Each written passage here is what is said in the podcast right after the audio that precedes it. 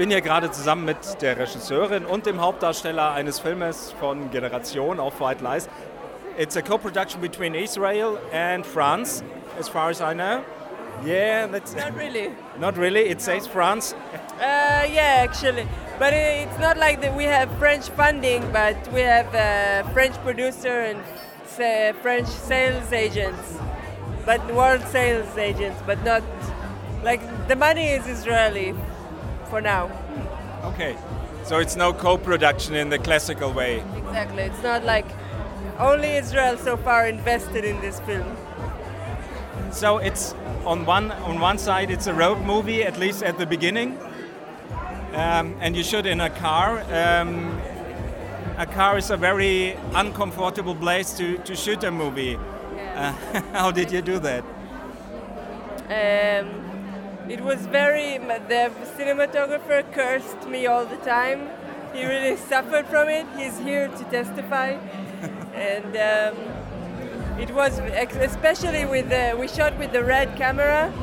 And it's like now there's the epic, which is smaller and more should be more convenient. But then it was really very hard to shoot. But um, and uh, real, but we did it. Now it's a. I mean, Because in the movie it looks like a huge car, even if it's just a Volvo. uh, it's a Volvo, yeah. uh, regular size. I mean, it, is a bigger car than uh, a lot of uh, like other cars, but still it's too small for a, such a huge camera and uh, three team members. And crew. you, and you can even uh, really understand what the actors are telling. So, was there a special trick? Did you have to do a voiceover later on because we always can hear what they say? Uh, for some scenes, yeah, we had to post, like, do record it, up, like a post to do a post sync recording. ADR, I don't know the word in English, but yeah, we had to record. But not all the scenes. Some of them were just good enough. So I, we must, I must add that the sound man didn't let us open the windows for the sound and also not the air condition. And it was 45 degrees outside and it was 70 degrees inside. And uh, the actor Libby, she passed out from the heat Yeah. Oh wow. in the middle of the shoot. And then I woke her up and she kept saying the text, although she passed out totally. This is true story. Wow, wow. We see a lot, we can see a lot of Israel in the movie. So where is it shot? So which part of uh, Israel? So because it looks like you have traveled far. Um, we shot in. Um, we didn't actually travel so far because a lot of the film was shot in around Jerusalem. So even the parts where we, it was supposed to be in the north, we shot in around Jerusalem because some parts of the Jerusalem mountains look a lot like the north of Israel. So you know, for uh, production budget reasons, we had to think. We had to be very. Um, what's the word? We had to be very. איך אומרים חסכוני? חסכוני. באיזה הקשר? חסכוני, איך אומרים? כאילו... Anyway, you understand what I'm saying. Yeah. We had to be very, we had to keep the low budget and we had to, so we didn't go all the way to the north because then it would have been another day of shoot and it cost so much. So we ended up shooting around Jerusalem. And so we shot around Jerusalem, around Tel Aviv, and um, we And- just shot, picked really good places that And, and was it all shot on location, or did you set up a studio, for example, for the place where the father has all his belongings? That was um, that was uh, it wasn't like a, a, a, a studio, but it was a place. Then we put uh, we brought all the art, you know, all the all the things, all the props, and all the. We, it was a, an existing location, but we did have to bring a lot of stuff into it, like the TV and like all the, the um, everything that was there. We, we brought it in. You And know. the, the house was a real house? Yeah, that was a real house. Uh, people, real people live in it. But we, we brought a lot of furniture and we did um, kind of redo it for the film. And there's a bomb shelter in the house as well? No, that was that was the only kind of really uh, invented like for the film uh, location. It was the only part where we really brought all the stuff and recreated it. And one, one last question about the shooting, then we come to the story and so on. Uh, so, wh- how how long did you shoot it actually? And was it was it very hard to shoot or okay? Um, we shot it for uh, 23 days. For me, it was very hard because uh, I didn't realize it's my first film, so I didn't realize how much. Like, I, when my producer said that that's what we can do, I said, well, okay, it sounds good. But then when I actually started shooting, I realized that it's very difficult to work in such conditions in such a short time. We had to shoot like two, three scenes a day, and we were. I was really stressed, and I, I, I really did feel like I need more time to shoot. Um, but uh, that's every day costs so much money, so we couldn't do it anymore. But you shoot it all on red or? All of it except for the the parts where like the the parts where the video parts. You know, there are some uh, uh, videos from the past that we shot before the film. We shot them. Uh, th- this is real documentary stuff. Uh, it's my daughter there playing this little girl, and it was so that was shot on video, and also the TV article. If you remember, that was also shot on like just um, regular. Uh, I don't remember even remember the form the format. It was I don't know. I don't remember. DG Beta SP something. Um, okay. So and now let's come to the story. You told me it's uh, the story is based on true events, on a true story. So where did this story happen? Um, it's not exactly a true story, but at the time of in 2006 there was a war in Israel uh, between Israel and uh, the Hezbollah, and um, and so in this time I was uh, my father lived in Israel, but he didn't really have a house. He was sleeping in a friend's house, and he was kind of shaky and didn't have a permanent place. And then his wife from like his second wi- ex-wife sent their common daughter to live with him, and he didn't. So they together didn't have a place to stay. So they were sleeping in a hostel and at some friend's house. I don't even know where. I guess some bizarre places. And so I, I, and at the same time I saw this TV item where they showed people hosting people from the north, from the bombarded areas. And I thought they could uh, pretend to be war refugees and then have a ho- home for a while. So he didn't, he didn't take, he didn't take this idea, but I thought it's a good idea for a film. So Anyway, I, th- I thought it was a good idea for a film, you know, people, total strangers, all of a sudden in the same house. That's so the story started very early for you, a, few, a lot of years ago. Yeah, many years ago.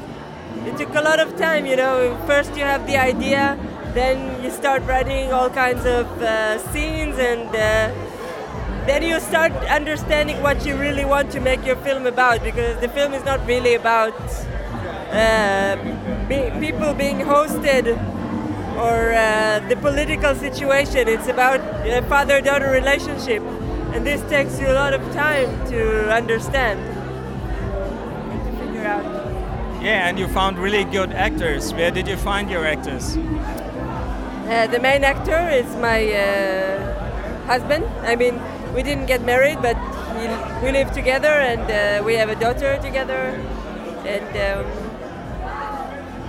so him, it was easy to find. I didn't even look because uh, when I wrote the script, I already knew it, it would be him because I think he has this uh, perfect mix of uh, being very different and very uh, I don't know, live, alive, and I don't, and at the same time he has like his um, uh, he has feelings that you can see on his face. You know what I mean? Like he's um,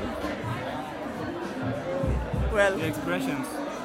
yeah, he, like you can really see that he's he does have a heart. It's not like he's not. You can see that he does care, and it's just sometimes hard for him to express, but I guess something like that. And uh, uh, the the girl who plays the daughter, Uh, I found her. She's a daughter of a friend who lives in the States. She's, uh, I mean, her parents are Israeli, but she grew up in America. And they were here in Israel for a visit, and I saw her accidentally, and I really had a crush on her. As, you know, when I immediately checked her out, and that's and it worked. yeah, it worked immediately. I really, because at first I thought that I could take anyone, but then after I saw her, I realized I have to take someone who's really not from Israel and who is really has this look on Israel that is like you can see that she's not from there. She, she's a foreigner to this place, but at the same time, she's still her parents are Israeli, and there are a lot of Israelis like that who left Israel and live abroad and but still have those roots. And how did she prepare for for the role? I don't think she prepared a lot. Like it's um, a lot of we had a lot of talks and uh, we had some rehearsals. Mainly, I think just talking to each other and and um, discussing stuff. And uh, she asked me a lot of questions about about me and Gur and about ourselves and it was very natural. The communication with her was very natural all from the start. So was it easy for her because there are some intimate scenes between the young man and her? Was it hard for her to play that, or That was very hard for her. It wasn't easy. It was um, in the script. She was. They were supposed to kiss.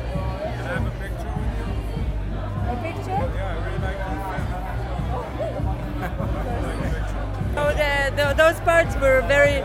So they were supposed to kiss in the script, and um, before the day we were supposed to shoot this scene, we never talked about this really. Before we were supposed, like, we talked about it, but we both felt a bit uncomfortable to really talk about it. I mean, she read the script, and uh, I, I said I didn't want to. I wanted, if she didn't feel comfortable, I wanted her to come and tell me. I didn't want to, you know. And then, uh, like two days before, she she was really embarrassed, but she came over and told me I don't, really don't want to kiss him, and uh, and uh, she said my father also doesn't think I should kiss him. And I said, okay, no problem, because I, I didn't want to make her do anything she doesn't want to do. That was very important for me, because um, I watched some films where you have little little girls doing stuff on the film. The film protests against things that he makes the girl do. You know what I mean? And it was very important for me not to do anything that she doesn't want to do. So I think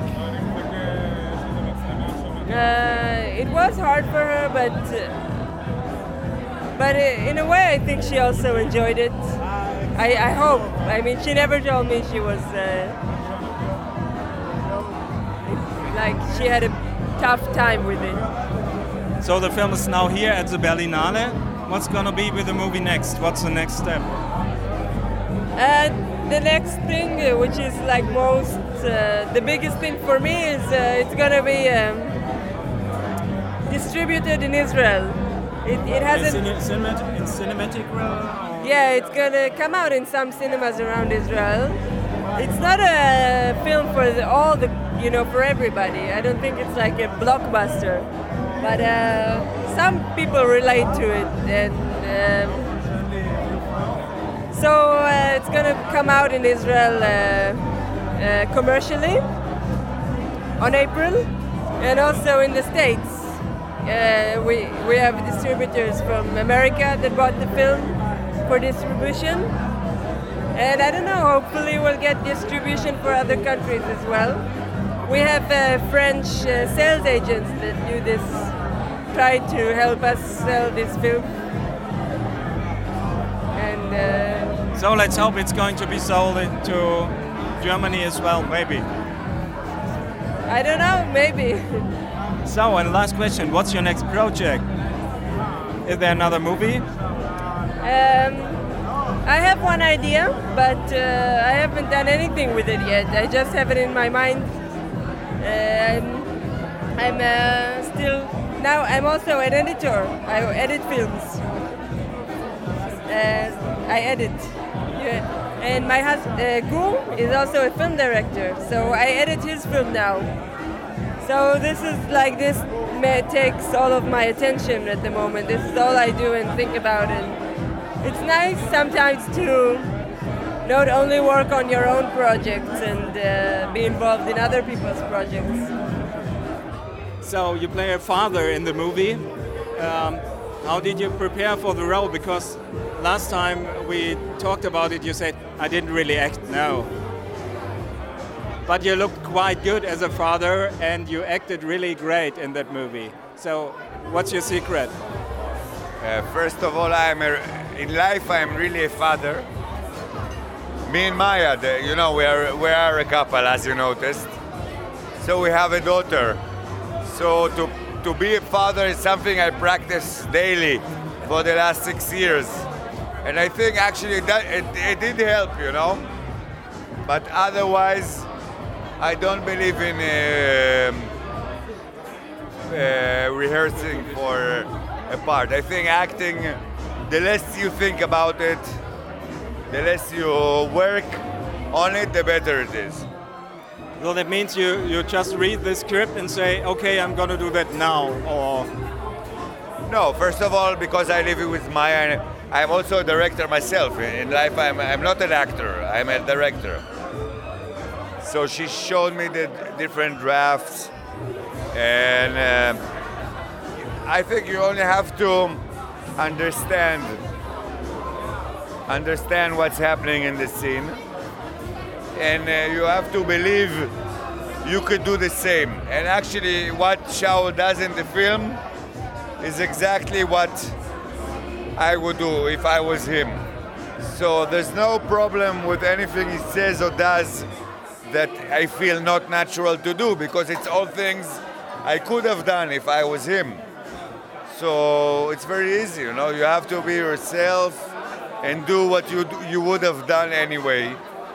So there's no problem. There's no work in that. No, no problem. what did you like most on your character?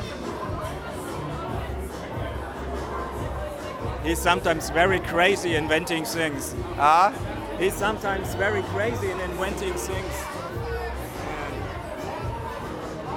I like. I think he has this uh, Rastaman attitude that he is positive. I think from the side you could think that his life sucks, but he's a positive guy, and he's uh, he's, uh, he's trying to make things nice uh, work. You know, he doesn't have much coordination, and he fucks up a lot of the time. But he comes with good, uh, good vibration to the situation. I like it. And he's uh, going to be very responsible because he says, okay, my daughter is coming, I have to do something. And he's creative about that, what he's gonna do. Do you like that on the character? So that he's gonna take his responsibility for his daughter?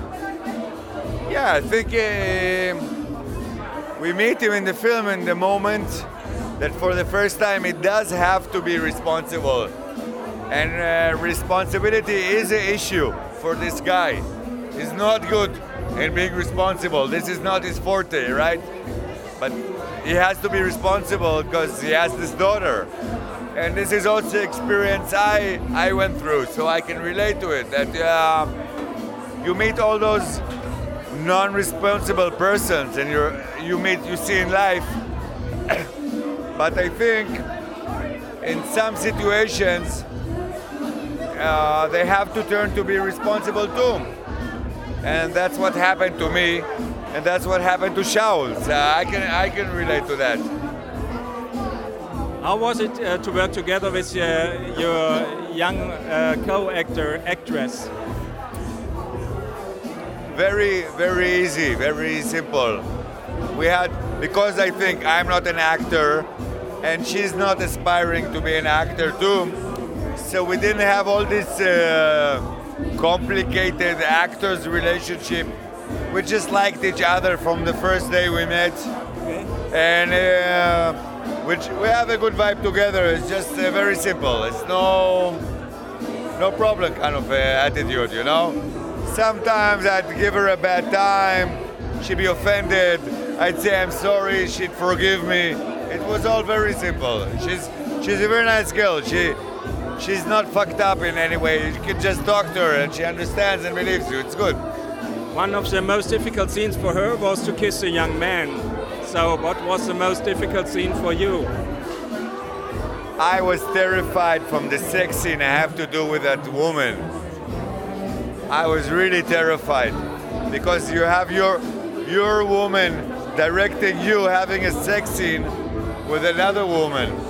This is terrible. And I kept telling Maya, how can she do it to me? How can she make me, you know, play around with a different woman? But then uh, the scene is not very sexy. We're just, you know, we're just we are doing uh, yoga shit naked, but we're just doing yoga shit. It's not like we're fucking or anything. It was still very embarrassing for me. And um, like, and she, and she was naked, and that was. Uh, it sounds. It sounds like I'm a sissy, but it is embarrassing. And also the dramatic scene where I see Libby, my daughter, with that guy in bed. That was a bit embarrassing too, not because she's in bed with him, but because I have to act really dramatic. And because I'm not an actor, acting dramatic is embarrassing for me. I, I, I, most of the film, I'm not like I'm not like bigger than life dramatic, you know. I'm, I'm joking, I'm talking, I'm, I'm, and there I had to be really like an actor, you know, kind of doing actor shit. So that was a bit embarrassing, but that was okay too. Th- those were my hardest parts, I guess. Did you have a chance to uh, to influence the story, to have an influence on the story? On some parts, did you say, "Oh, I think the father is uh, really more this or that," or? Yeah, because for one, I live with Maya, so I read like ten different drafts of the of the strip and also I'm a director myself, so I have my own opinion. So I would always say my opinion. Maya would not always listen, but I would always say my opinion. And if she liked it, she'd use it, and if she wouldn't like it, she wouldn't use it. That's fair enough. But I had my opinions always, and I kept saying them. Whether she liked it or not, that's her decision. So, what's your next project as an actor? As an actor, I'm not. I'm not. I don't have many, many projects. As a director, actually Maya these days, she's editing my next film, which is gonna come out on August. So now we're working together, but this time it's on my film, which is nice. She's a good. She's a very good editor.